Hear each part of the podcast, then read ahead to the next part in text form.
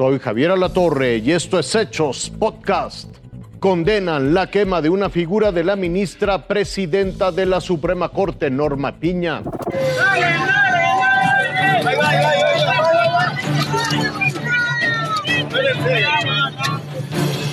La vamos a encender. Es primero con un cartón, amigo. La vamos a encender y luego la vamos a... ¡Traigan la carne asada!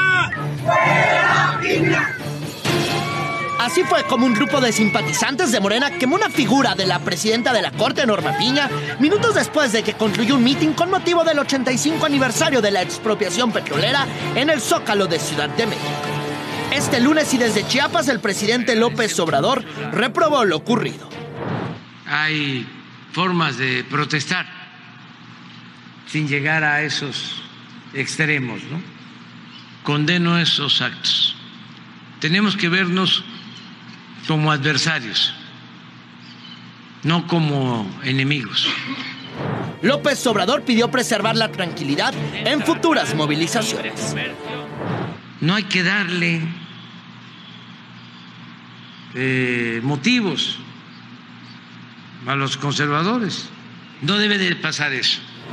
El presidente reconoció a quienes participaron de buena fe en la movilización y adelantó que seguirá con este tipo de eventos y rechazó que se recurra a la vieja práctica del acarreo. Es una voluntad colectiva dispuesta a ejercer a plenitud sus libertades y hacer valer la democracia.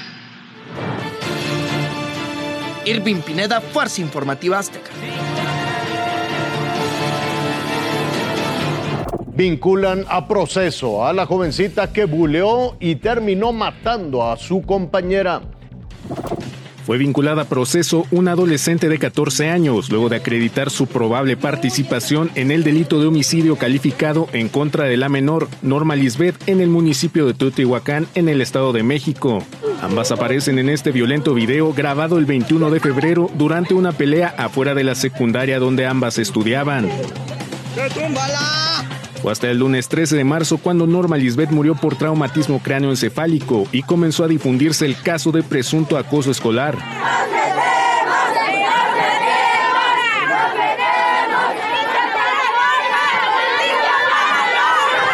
Horas después de esta protesta, la adolescente y presunta agresora fue detenida la madrugada del sábado 18 en la colonia Santa María Cozotlán en San Juan, Teotihuacán. Lo que a mí más me duele porque le quitaron la vida de mi hija. Mi hija tenía 14 años. Mi hija fue una niña muy sencilla, muy, muy tranquila. Ella no era problemática. Norma Lisbeth ya fue sepultada. Ya se le había comunicado a los profesores lo que estaba pasando y no hacía nada. Solamente pues le decían, sí, vamos a ver solamente eso. En lo que va de este año, la Comisión de Derechos Humanos del Estado de México ha registrado 93 quejas por violencia escolar. Ha habido un incremento también de violencia en niños de secundaria y de preparatoria. Y como todos ustedes saben, los menores están sujetos a un régimen de legalidad eh, distinto al de los adultos y que después de cierta edad tú los puedes eh, someter a este régimen aunque hayan cometido alguna falta que para un adulto se traduzca en un delito, pero que para ellos tienen derecho a que su propio núcleo familiar o que ciertas instancias puedan tener una reconducción. En tanto, la menor agresora fue ingresada al centro de internamiento Quinta del Bosque, en el municipio de Sinacantepec. Ahí estará al menos 30 días mientras concluye el cierre de la investigación. Con información de corresponsales, Fuerza Informativa Azteca.